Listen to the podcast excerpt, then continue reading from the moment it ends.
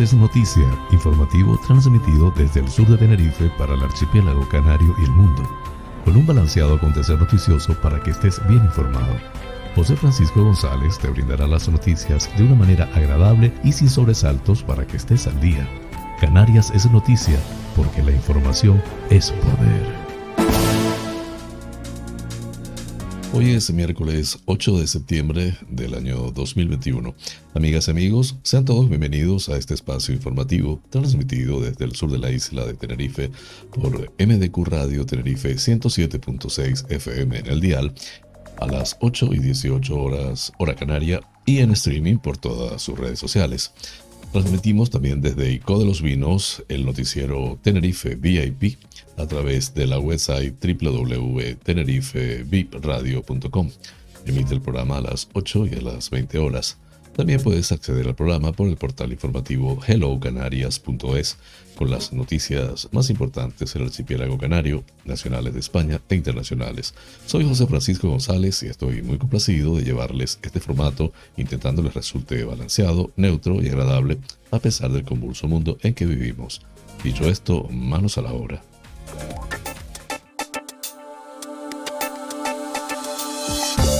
El pensamiento del día. Las personas cambian cuando se dan cuenta del potencial que tienen para cambiar la realidad. El novelista brasileño Paulo Coelho es uno de los grandes autores de frases célebres. En esta nos da a entender que solo conociendo nuestro potencial podremos motivarnos para crear cosas nuevas.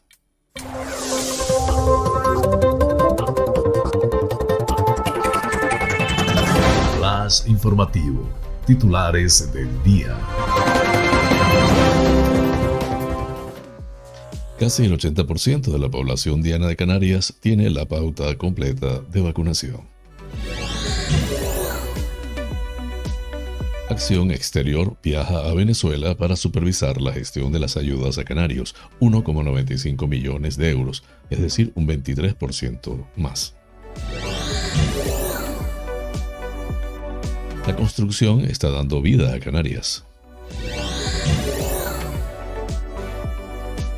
Aviso de huelga en el transporte escolar en Canarias ante la bajada de hasta un 40% en los precios del servicio.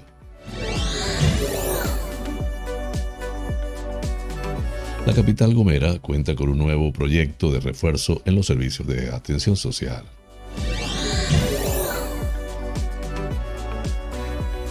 La Fundación La Caixa y Caixa Bank dotan a Cruz Roja La Gomera de una silla anfibia. El Ayuntamiento de la Tijarafe en La Palma y la cooperativa La Prosperidad renuevan su acuerdo para luchar contra la plaga del picudo negro.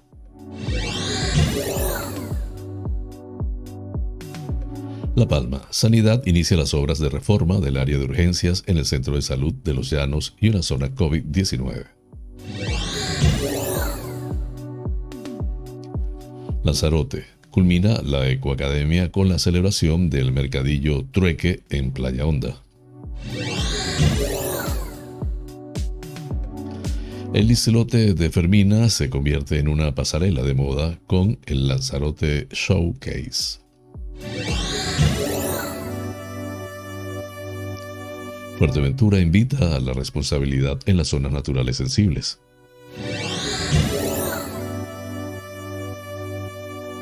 detenido sin carnet de conducir en un accidente de tráfico en Fuerteventura. Grupo Anfi reabre tres hoteles con casi 500 suites y espera un invierno de recuperación en Gran Canaria. La Guardia Civil refuerza la vigilancia ante el peregrinaje a terror y advierte con sanciones.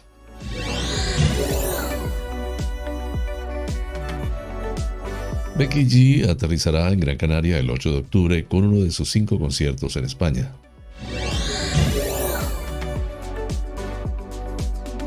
Arona lidera la transformación digital turística de Tenerife con una inversión de 5,6 millones de euros. Coalición Canaria PNC de Arona denuncia el estado de abandono del merendero de la Camella. Rescatan a una mujer que sufrió una caída en playa Diego Hernández, en Adeje.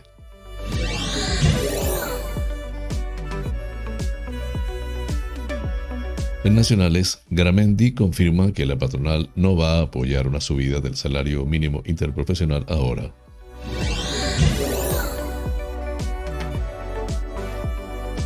El precio de la electricidad subirá un 6,5% y se situará hoy miércoles en 135,65 euros.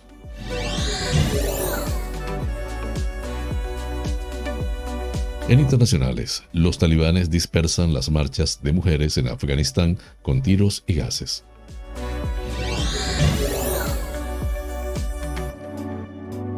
Reino Unido prohibirá el Botox a los menores de 18 años. Hay un auge de niños que buscan una cara de Instagram. Así culminamos los titulares del día. Flash informativo. Noticias Comunidad Autonómica.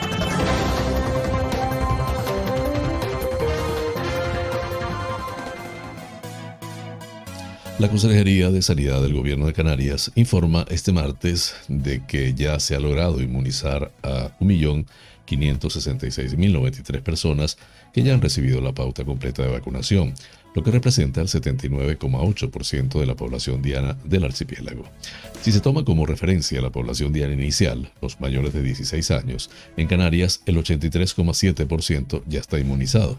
En el archipiélago el 83,49% de la población diana, aquella de más de 12 años, que asciende a 1.960.774 personas, ya está vacunada contra la COVID-19, puesto que ya hay 1.637.139 personas que han recibido al menos una dosis de la vacuna.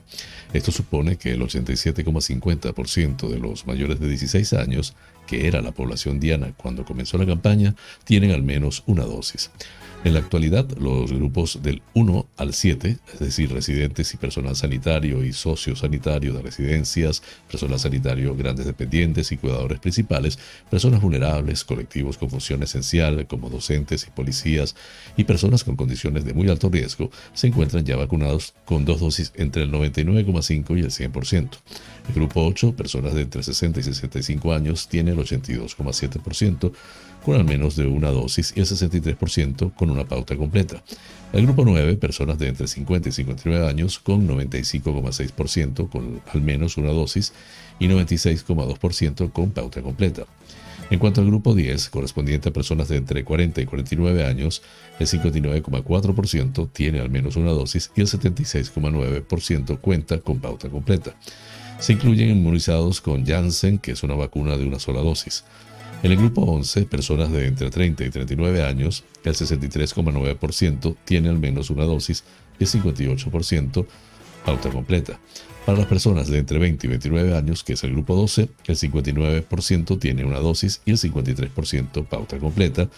Y el grupo 13, entre 12 y 19 años, con un 73% con una dosis y 62,6% con pauta completa.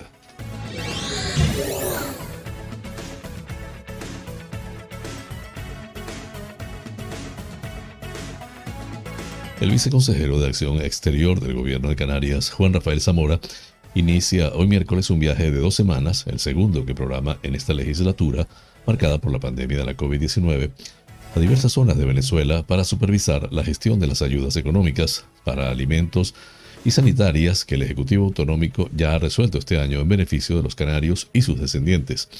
Las líneas de ayudas a los canarios en Venezuela para este 2021 que desarrolla y financia el gobierno regional cuentan con 450 mil euros más que en 2020, con un total de 1,95 millones, es decir, el 23% de alza respecto al ejercicio precedente. Ese presupuesto se gestiona en parte a través de un convenio con la Fundación España Salud, un millón de euros de esos casi dos, y además contempla 700 mil euros para gastos a través de tarjetas de alimentación y 250.000 para facilitar la compra de medicamentos. Según las previsiones del área que dirige Juan Rafael Zamora, las ayudas sanitarias llegarán a 725 beneficiarios más en el colectivo de mayores de 65 años, pasando de 845 a 1.570, mientras que las relacionadas con los medicamentos se estima que pasen de 1.800 receptores a 2.240. Las personas de varios grupos de edad que accedan a subsidios para la compra de alimentos se elevarán de 3.000 a 3.365. Juan Rafael Zamora comenzará su itinerario en el estado de Vargas en compañía del delegado del gobierno de Canarias en Caracas, José William Montes de Oca. Así, el, el viernes se reunirá con las entidades canarias de Venezuela en el Hogar Canario Venezolano de Caracas y ya por la tarde se contempla la gestión de tarjetas de alimentos y medicamentos en la misma sede de la Delegación de Gobierno de Canarias. Esa acción tendrá continuidad durante la mañana y tarde del sábado y domingo en la delegación, tarea que proseguirá en la mañana del lunes, esta vez durante la tarde en la sede de la Unión Canaria de Venezuela. El martes 14 de septiembre, el viceconsejero de Acción Exterior mantendrá un contacto con integrantes de la Hermandad Nuestra Señora de las Nieves y con la Fundación Nuestra Señora de las Nieves, así como en el Centro Hispano Venezolano del Estado Aragua. El miércoles acudirá al Centro Hispano del Sombrero, en Mellado, en el Estado Guárico, y ya por la tarde seguirá con la supervisión de las acciones de apoyo a los canarios emigrados en la Casa Canaria de Altagracia de Orituco. El jueves 16 de septiembre llegará el turno del Hogar Hispano de Valencia y del Centro Social y Deportivo Canario Venezolano de San Carlos, mientras que el viernes se trasladará al Hogar Canario Venezolano de Coro. El sábado 18 de septiembre y el domingo 19 de septiembre, Juan Rafael Zamora estará en el Hogar Hispano de Yaracuy y en el Hogar Canario Larense y además visitará la Fundación Canaria Nuestra Señora de los Reyes.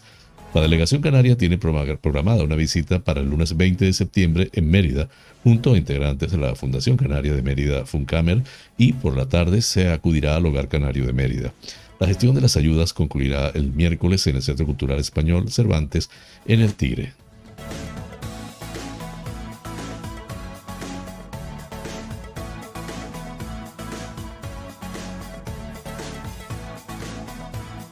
Oscar Izquierdo, presidente de la patronal de la construcción, en un encuentro virtual con empresarios de la provincia, aseguró que el sector está dando oxígeno al sistema productivo canario, manteniendo una actividad constante, creando empleo y dinamizando los demás sectores económicos, convirtiéndose en el principal motor para la recuperación económica y social porque tenemos la capacidad de adaptarnos a las circunstancias económicas de cada momento, respondiendo con rapidez a los retos que hay que enfrentarse.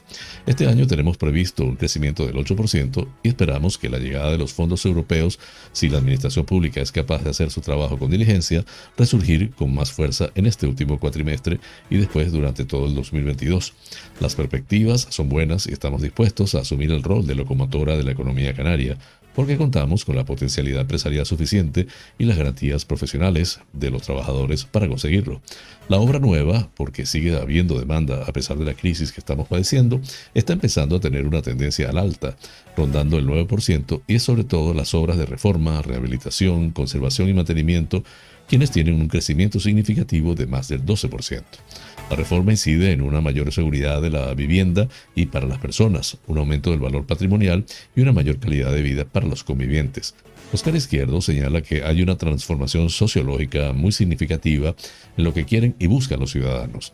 La propia crisis está cambiando la demanda, ahora se piden viviendas con ventanas amplias, mucho más grandes, con cristaleras especialmente con terrazas, así como balcones amplios y espaciosos, en fin, casas con mucha luminosidad y confortabilidad que incorporen la eficiencia energética, la accesibilidad universal y la digitalización.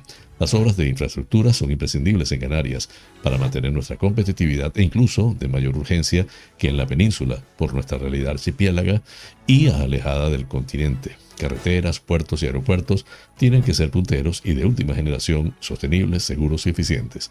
Negarse a su ejecución y construcción es empobrecer nuestra tierra y condenarla al subdesarrollo.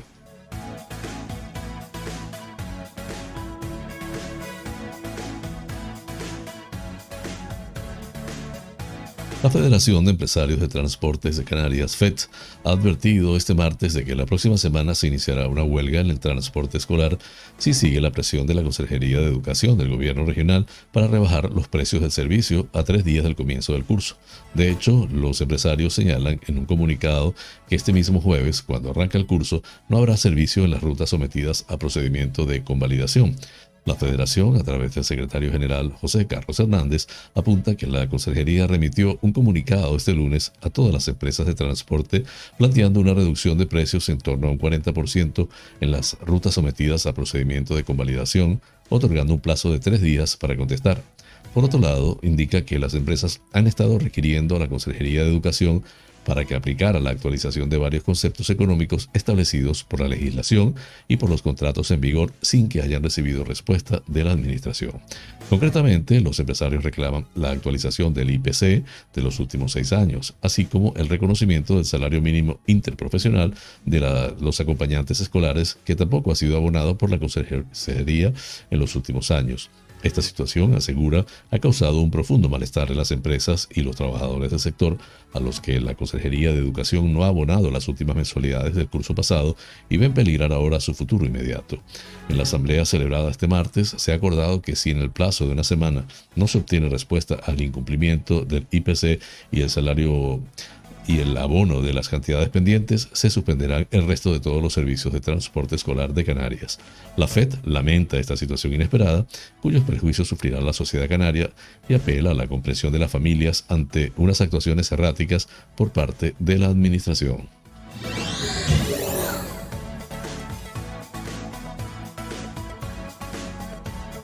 El Ayuntamiento de San Sebastián de la Gomera, desde la Concejalía de Igualdad y Servicios Sociales, informa sobre la puesta en marcha del proyecto de refuerzo e innovación en las prestaciones básicas de los servicios sociales, financiado por la Consejería de Derechos Sociales, Igualdad, Diversidad y Juventud del Gobierno de Canarias, por un total de 62.166 euros. Así lo indica la concejala de Igualdad y Servicios Sociales, Vanessa Vizcaíno Vera quien expresa que estas actuaciones representan un refuerzo y una extensión al servicio que ofrece continuamente la Concejalía de Igualdad y Servicios Sociales del Ayuntamiento de San Sebastián de la Gomera a menores, mayores y personas dependientes en sus domicilios. Así pues, la ejecución de este proyecto contempla tres actuaciones en concreto, las cuales son estimulación a través de la ayuda psicomotriz terapéutica, refuerzo educativo para menores y por último fomento a la autonomía personal y envejecimiento activo. Por último, pero no menos importante, el fomento a la autonomía personal y envejecimiento activo busca incentivar a los mayores a lograr una cotidianidad más independiente y activa. En conclusión, la idea es mejorar la calidad de vida de todos los vecinos de San Sebastián de la Gomera a través de las claves idóneas para su consecución.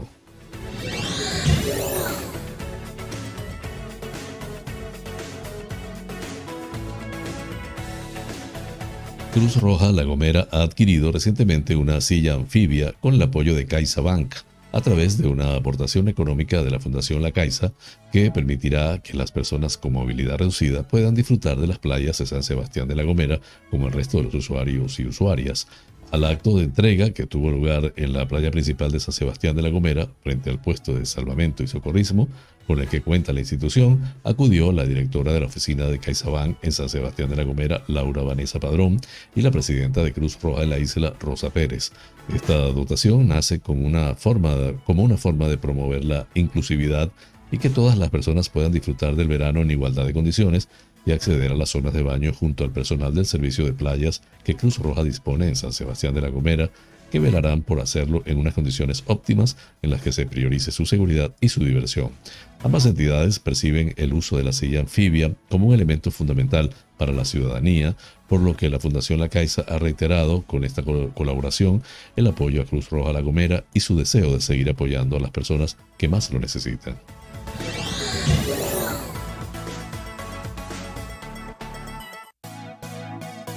El Ayuntamiento de Tijarafe en La Palma y la Sociedad Cooperativa Agrícola La Prosperidad han renovado su acuerdo para continuar desarrollando acciones conjuntas contra la plaga del picudo negro en la platanera, se indica en una nota de prensa del consistorio. Ya en 2020, añade, rubricaron un convenio a través del cual el consistorio se comprometía a realizar una inyección económica para que los agricultores pudieran adquirir una partida de feromonas para fomentar el método de control del picudo a través del trampeo.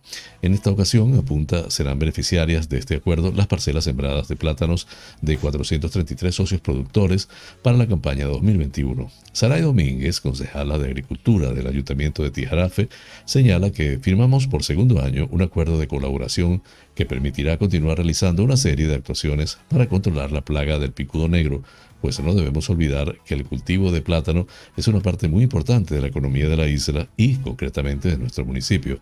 Con la aprobación de este convenio se persigue mantener unos niveles lo suficientemente bajos de incidencia como para que los daños sean mínimos y tolerables por el agricultor, lo cual es posible mediante trampas de feromonas. Por tanto, entre las actuaciones previstas dentro de este plan se encuentran la formación continuada al agricultor para el buen manejo de la plaga, el fomento del uso de los modelos trampas y feromonas como método de control y la adquisición de un paquete de feromonas que se pondrán a disposición de los productores previo control por el Departamento Técnico de la Cooperativa.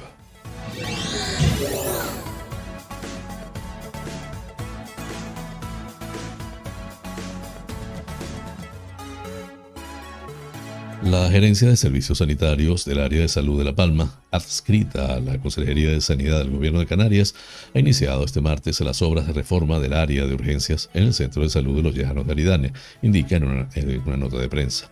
Los trabajos adjudicados a la empresa INSAE, Infraestructura Sociedad Anónima, tienen un coste de 369.450 euros más y un plazo de ejecución de cuatro meses. Las obras permitirán la reorganización del servicio la creación de una zona COVID-19, la diferenciación de accesos y la mejora de la accesibilidad al área y de la conexión entre el edificio y la calle.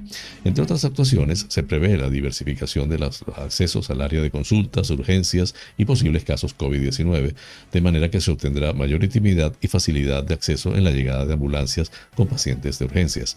También se prevé la creación de un espacio diferenciado destinado a atender a los posibles casos de COVID-19, así como una zona para la retirada de los EPI del personal sanitario, reduciendo así el contacto entre pacientes y garantizando el aislamiento de los posibles casos sospechosos.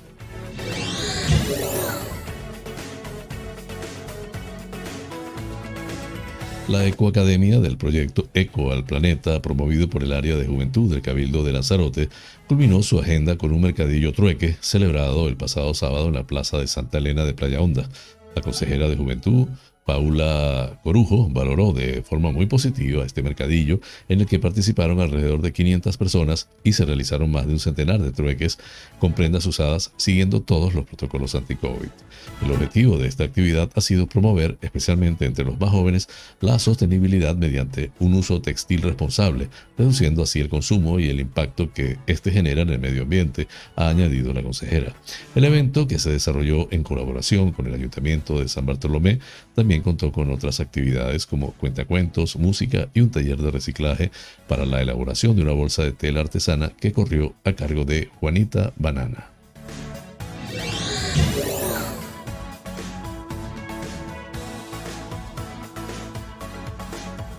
El Cabildo de Lanzarote, a través del área de industria, ha colaborado en la organización de Lanzarote Showcase, un evento en el que han participado diversas marcas y diseñadores con el objetivo de impulsar la promoción de la industria textil de la isla. La alta calidad de los diseñadores y la profesionalidad de los y las modelos junto a la creatividad plasmada en las prendas exhibidas garantizan la continuidad de la oferta textil competitiva en la isla, afirma la consejera del área de industria del Cabildo de Lanzarote, Ariagona González. El evento Lanzarote Showcase, celebrado en el islote de La Fermina, estuvo organizado por la firma Lanzarote Moda y la empresa pública de promoción exterior Proexca, junto con Juan Di Díaz Peluqueros y los Centros de Arte, Cultura y Turismo. El islote de la, Férmina es un enclave con unas condiciones únicas que esperamos seguir explotando cada vez más para la promoción de nuestra imagen en ámbitos como la moda, entre otros apunta la consejera. Las diferentes marcas y diseñadores se dieron cita para celebrar un evento sin público en el que se llevó a cabo la grabación de varios fashion films y fotografías profesionales de los diseños más espectaculares de los integrantes del programa Lanzarote Moda, donde se pone de manifiesto el gran talento creativo que posee la isla y que permite mejorar la visibilidad del trabajo textil que realizan. Además, Lanzarote Showcase contó con los influencers Laura Ramírez de Pentis Moments, Ornella Farcelati, Chris Guedes, Álvaro Jiménez, Oboe Rosa y Marta Escalante, que estuvieron promocionando el evento a través de sus redes sociales y haciendo posible que la moda de Lanzarote llegase al mayor número de personas posibles.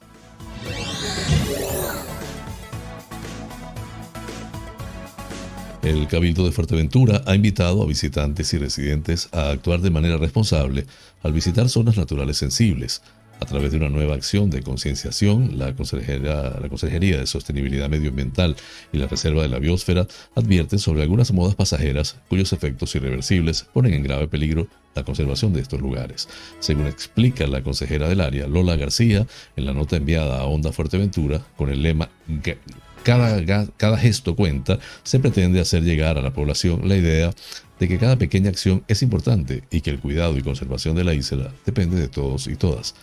De este modo, se alerta sobre la proliferación de prácticas dañinas, como la toma de fotografías y vídeos en espacios frágiles, indicando que no vale la pena poner en riesgo tu salud y la del entorno por una foto. Se hace hincapié además en la necesidad de utilizar las vías públicas y circular por pistas habilitadas, dado que salirse de las mismas pone en riesgo la flora y la fauna de la isla. En cuanto a la pesca, se advierte sobre la importancia de respetar las vedas, prohibiciones y tallas mínimas, en el caso de hallazgo de fauna silvestre accidentada, la Consejería recuerda que se debe avisar a través del 112, agradeciendo una vez más la colaboración ciudadana en la conservación de especies.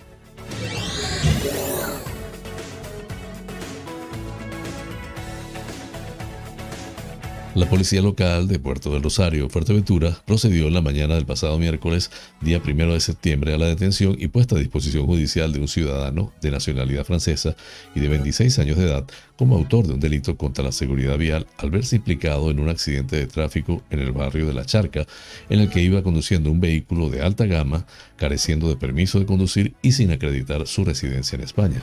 Por su parte, la conductora del vehículo contrario resultó herida con lesiones de carácter leve. El detenido pasó a disposición del juzgado de primera instancia e instrucción número 4 del puerto de Rosario, quedando además el vehículo también a disposición de la respectiva autoridad jurídica.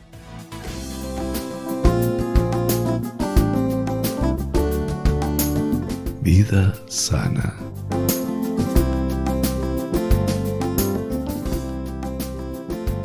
Hoy les hablaré de lo que para unos es un fruto y para otros una hortaliza. El tomate es rico en vitaminas A, B, C, B, y K, en minerales como fósforo, calcio, zinc, magnesio, potasio, sodio y manganeso, en bioflavonoides, en licopeno y en, tiene propiedades antioxidantes. Además, una pieza de este vegetal mediano de 150 gramos cuenta con tan solo 35 calorías y 0% de colesterol, sodio y grasa saturada, por lo que es perfecto para todas aquellas personas que estén buscando cuidar su línea. Además de las propiedades innatas del tomate, también hay una gran variedad de beneficios que puedes conseguir seguir comiéndolo crudo, tales como evitar la aparición de problemas de pulmón, próstata o estómago, disminuir los niveles de colesterol totales y el LDL, protegiéndote de cardiopatías, igualmente reducir la hipertensión arterial, ya que el tomate contiene potasio y aminoácidos esenciales, o colaborar al mantenimiento de la piel, pelo y dientes sanos. Flash informativo, el tiempo en Canarias.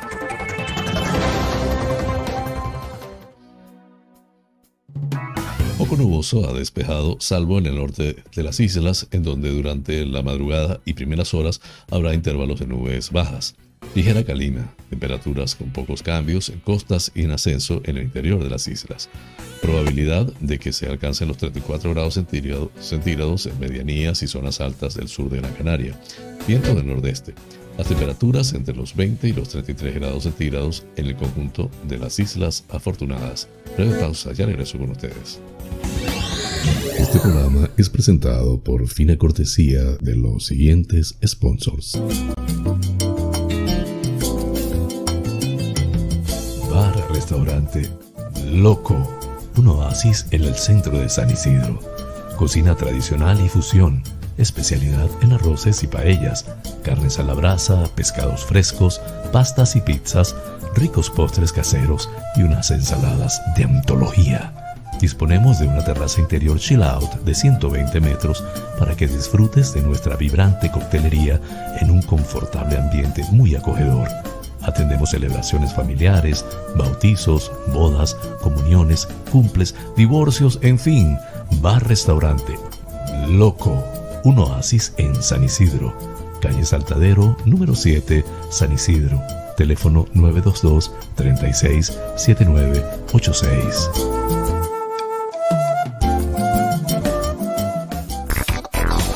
Wheeler Dealer Las Chafiras. Venta de vehículos de ocasión seminuevos con seguro, traspaso y garantía. Recibimos tu actual vehículo como parte de pago con una tasación justa. En traspasos y matriculaciones de autos de otros países somos expertos.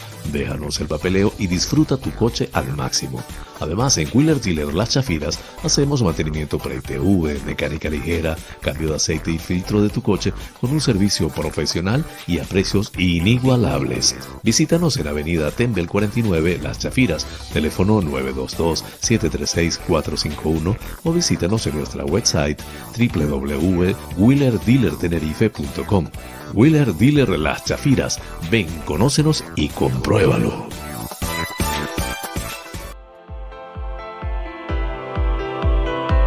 En Faros Gabriel somos especialistas en desmanchado de lunas, desmanchado de llantas, parabrisas de moto, restauración de pintura de tu coche o moto, restauración de faros, servicio domicilio de lavado, higienizado y desinfección al vapor de tapicerías de sofá, alfombras, colchones, lavado de tapicería de tu coche. Estamos en el centro comercial Tu Trébol, Los Olivos, ADG. Pide tu cita al 602-431-296. Faros Gabriel, seriedad y satisfacción garantizada.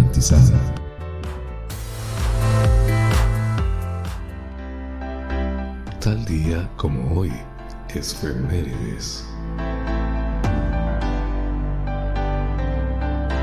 El 8 de septiembre de 1429, la heroína francesa Juana de Arco joven campesina que creía estar actuando bajo la dirección divina, intentó derrocar al duque de Borgoña y tomar París por el recién coronado rey Carlos VII. Santa Juana de Arco es una heroína nacional de Francia. Lideró al ejército francés en una victoria trascendental en Orleans y rechazó un intento inglés de conquistar Francia durante la Guerra de los Cien Años. Juana de Arco creía que estaba guiada por las voces de San Miguel, Santa Catalina de Alejandría y Santa Margarita de Antioquia en su misión de ayudar al delfín Carlos, más tarde Carlos VII, y expulsar a los ingleses del reino de Valois en Francia. La corona de Francia en ese momento estaba en disputa entre el delfín Carlos, hijo y heredero del rey Carlos VI de Valois, y el rey inglés de Lancaster, Enrique VI. Los ejércitos de Enrique estaban aliados con los de Felipe el Bueno, duque de Borgoña, y ocupaban gran parte de la parte norte del reino. Carlos, cinco años después de la muerte de su padre, aún no había sido coronado, y mientras el delfín permaneciera sin consagrar la legitimidad de su pretensión de ser rey de Francia, estaba abierta a cuestionamientos. En 1430, Juana de Arco fue capturada por los ingleses y sus colaboradores franceses y juzgada como hereje. Condenada, fue quemada hasta morir el 30 de mayo de 1431 a la edad de 19 años. Pocos testigos de su muerte parecen haber dudado de su salvación y el Papa Calixto III anuló su sentencia en 1455. Flash informativo, provincia Las Palmas de Gran Canaria.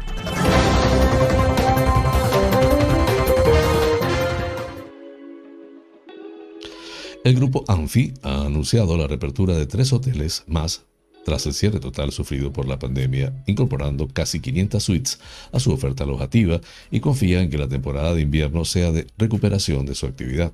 El grupo Anfi, como les dije anteriormente, reabre las 500 suites. Se trata de los hoteles Anfi Beach, Puerto Anfi y Anfi Emerald, cuya operativa se recupera con mucha ilusión, según ha explicado el director general del grupo ANFI, José Luis Trujillo, quien remarcó que el último año ha sido muy duro para todos. La vuelta a la actividad será escalonada y siempre condicionada a la evolución del COVID y a la respuesta de nuestros clientes, mantuvo Trujillo. Uno de los hoteles que ahora se abre, el Emerald fue uno de los complejos de guardia durante la pandemia y sirvió de soporte al principio de la crisis sanitaria. Anfi opera en Gran Canaria desde hace más de tres décadas y ha establecido desde el comienzo de la crisis sanitaria todos los recursos necesarios para proteger al máximo a sus trabajadores, clientes y colaboradores. La seguridad de clientes y empleados es una prioridad en todo el proceso de reapertura y para ello se ha confeccionado un completo plan de actuación que implica cambios para garantizar las vacaciones más seguras, indicó Trujillo.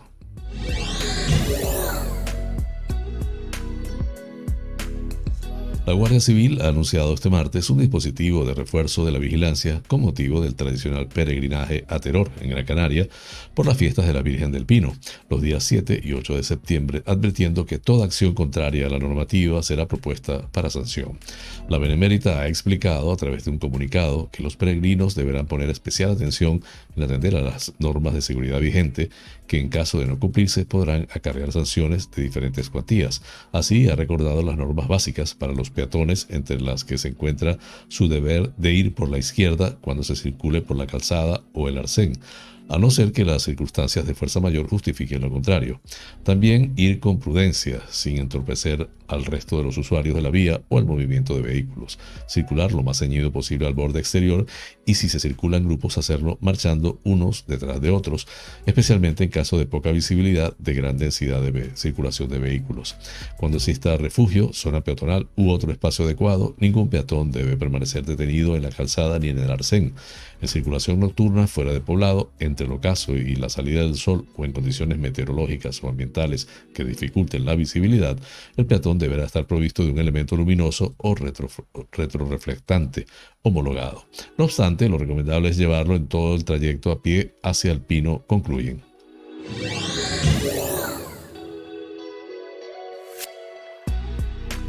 La cantante norteamericana Becky G aterrizará en Gran Canaria el próximo 8 de octubre con uno de sus únicos cinco conciertos en España, que tendrá lugar en el Gran Canaria Arena. Ha informado este martes la organización. Artista californiana de 24 años vendrá acompañada de toda su banda y cuerpo de baile en un espectacular show que se repetirá por cuatro ciudades españolas más, Barcelona el día 1, Sevilla el día 2, Madrid el 9 y Mallorca el día 12. Así lo ha detallado la organización que precisa que el evento cuenta con todas las garantías el cumplimiento de toda la normativa vigente relacionada con la COVID-19. Becky G saltó a la fama internacional con el tema Mayores, junto a Bad Bunny, aunque a ese le han seguido otros éxitos como Sin Pijama, Shower o los últimos Fulanito o Ram Pam Pam.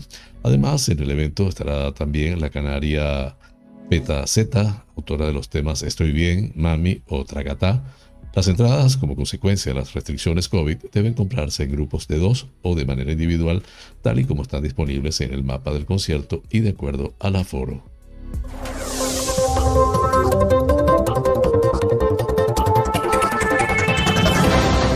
Informativo, provincia Santa Cruz de Tenerife.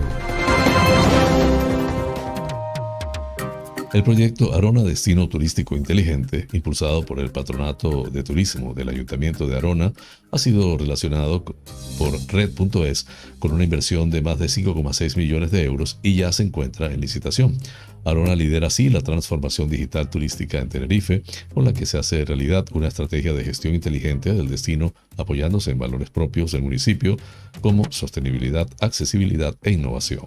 José Julián Mena, alcalde de Arona, es esencial dotar al municipio de herramientas para evolucionar hacia el concepto de destino turístico con una estrategia de gestión inteligente.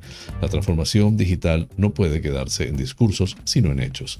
Igual que lideramos en su momento el turismo en el sur de Tenerife, ahora lideraremos su próximo avance, su transformación digital, porque Arona es y debe ser el espejo en el que se miren el resto de destinos turísticos de Canarias, dijo.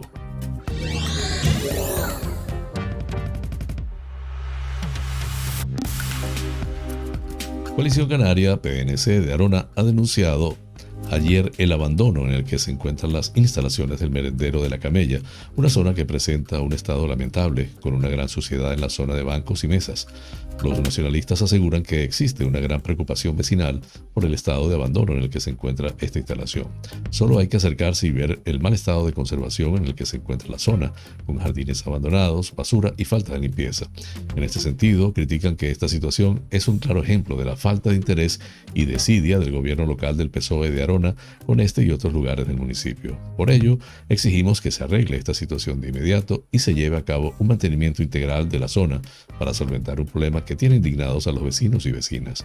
Esta situación de dejadez del gobierno local socialista es otra muestra más del caos político en el que está sumido el municipio de Arona.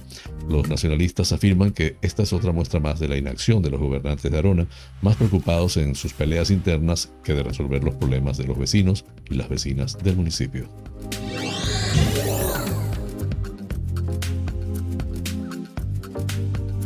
Bomberos de San Miguel y voluntarios de ADG rescataron a una mujer con un tobillo fracturado tras sufrir una caída en playa Diego Hernández en ADG.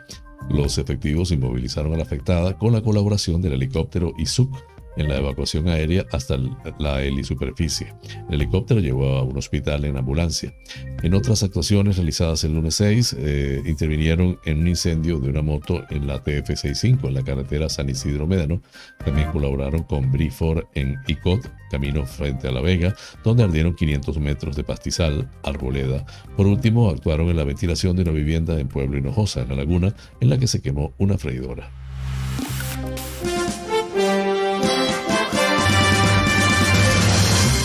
Noticias que inspiran.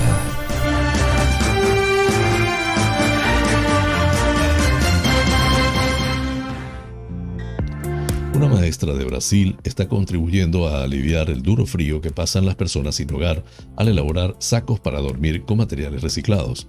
La profesora Lidia Borges fabrica ella misma sacos para dormir elaborados de paraguas usados en la parte externa y de mantas en la parte interna, una vez que están listos, los distribuye a personas sin hogar en Porto Alegre, capital del estado de Río Grande del Sur, en Brasil, según informó So Noticia Boa. La noble labor es realizada por la profesora junto a su esposo Wagner, con el apoyo de donaciones de material para elaborar los sacos para dormir.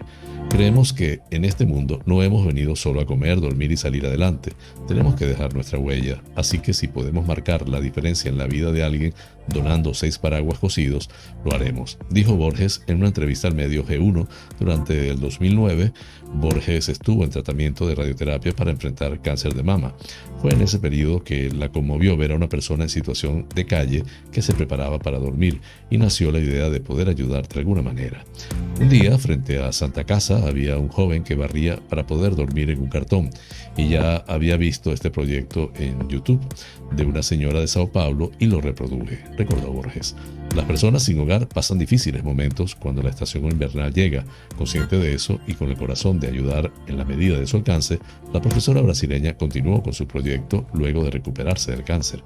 Pero no solo en los adultos nace la necesidad de ayudar a las personas sin hogar. Una niña de 5 años de Washington también inició un proyecto para construir pequeños refugios para dormir que pueden utilizar personas que no cuentan con un lugar caliente para resguardarse. Fuente, como siempre, de Epoch Times en español. Flash informativo. Noticias nacionales.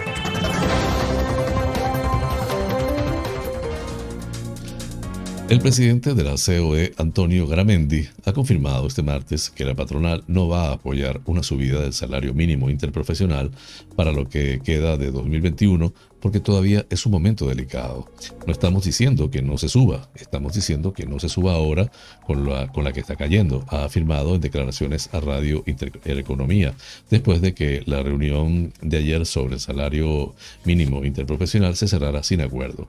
Nosotros estamos con la gente débil, con la gente del campo, con las muy pequeñas empresas que no están dentro de la negociación colectiva y a las que este cambio realmente les puede hacer mucho daño, ha explicado.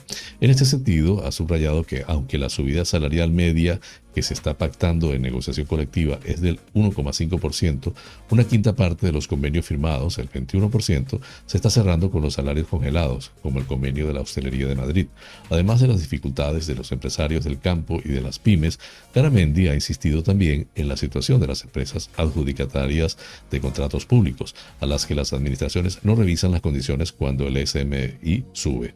También ha querido aclarar que la patronal no pide un SMI por provincias, sino que quiere llamar la atención sobre el hecho de que en muchos territorios el salario mínimo ya supone más del 60% del salario medio del país.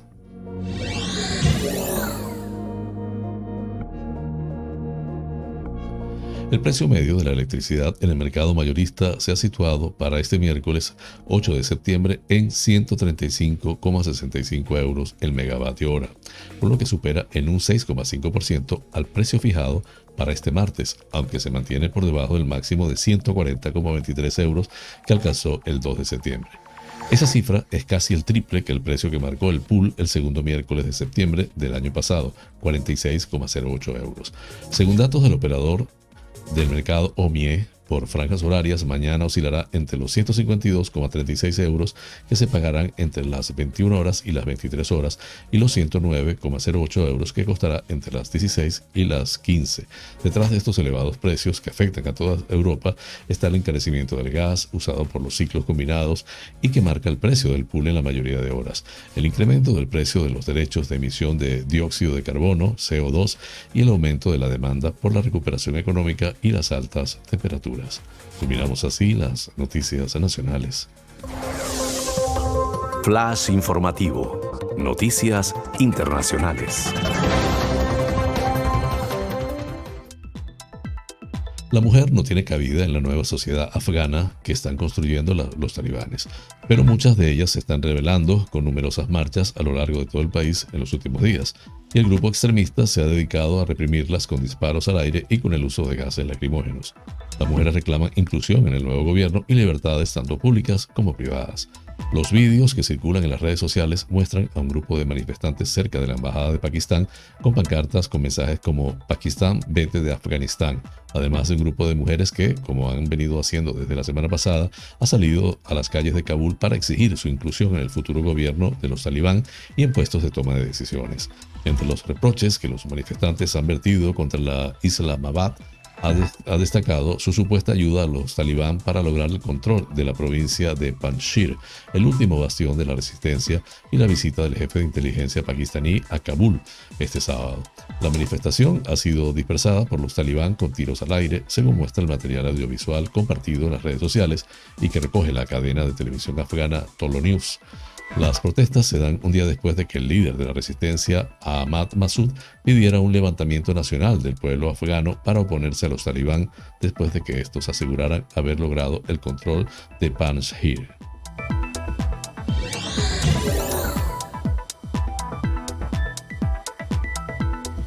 El Reino Unido prohibirá que los menores de 18 años se sometan a tratamientos de estética y belleza con Botox después de que solo el año pasado más de 41.000 adolescentes se sometieran a este tipo de tratamientos, como relleno de labios para mejorar su imagen. Así lo ha confirmado la ministra de Salud conservadora Nadine Dorries en una carta al periódico británico The Mail. El gobierno ha ilegalizado la realización de tales procedimientos con fines cosméticos en menores de 18 años en Inglaterra. A partir del 1 de octubre, cualquier persona que lo haga enfrentará un proceso judicial y habrá un requisito para que las empresas verifiquen la edad de una persona antes de concretar citas, asegurado Doris. La ministra denuncia que en los últimos años ha habido un incremento de adolescentes que han acudido a las consultas a mejorar sus pómulos, sus ojos o sus labios cuando su desarrollo físico y mental no está completo, por lo que ningún niño necesita procedimientos cosméticos a menos que sea por razones médicas, concluye. Según las últimas encuestas, el 80% de las adolescentes y chicas jóvenes han pensado en someterse a un tratamiento estético quirúrgico para mejorar su aspecto físico e incrementar su confianza. Y esto se debe en gran medida a los modelos irreales de físico que se ven en las redes sociales y la televisión británica. Con este tema culminamos con las noticias internacionales.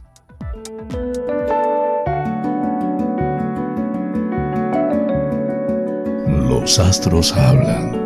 Un viaje por el maravilloso mundo de los signos del zodiaco.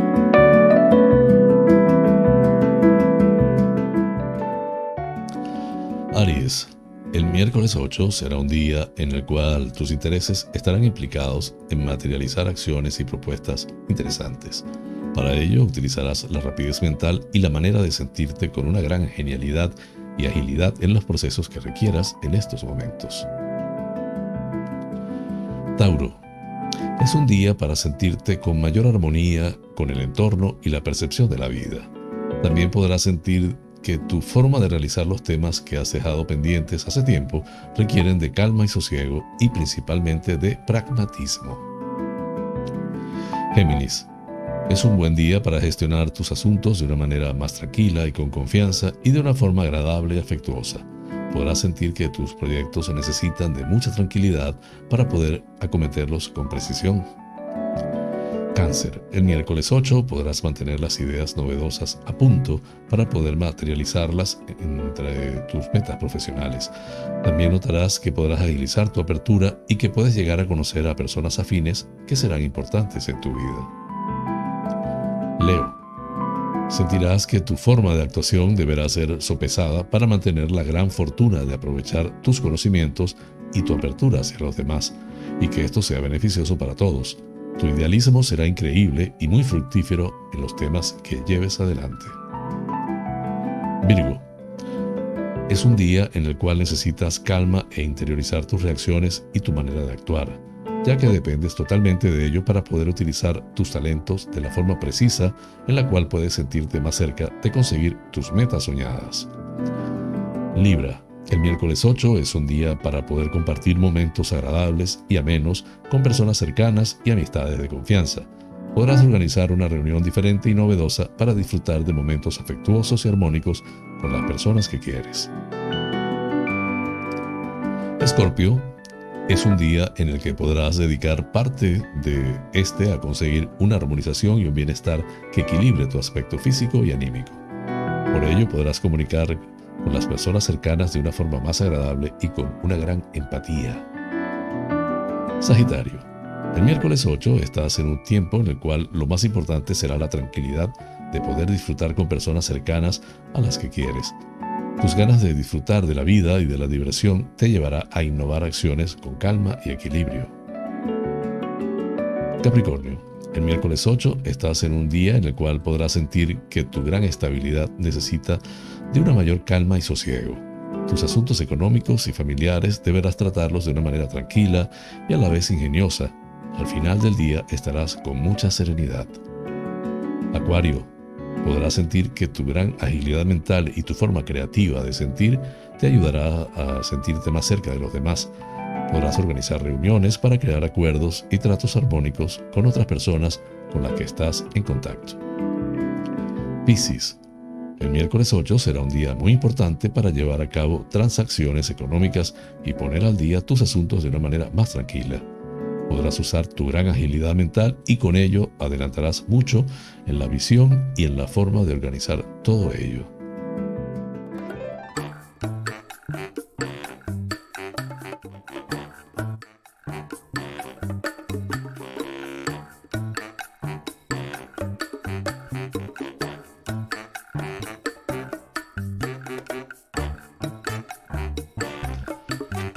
Amigas y amigos, hemos llegado al final del programa, deseándoles haya sido de su agrado.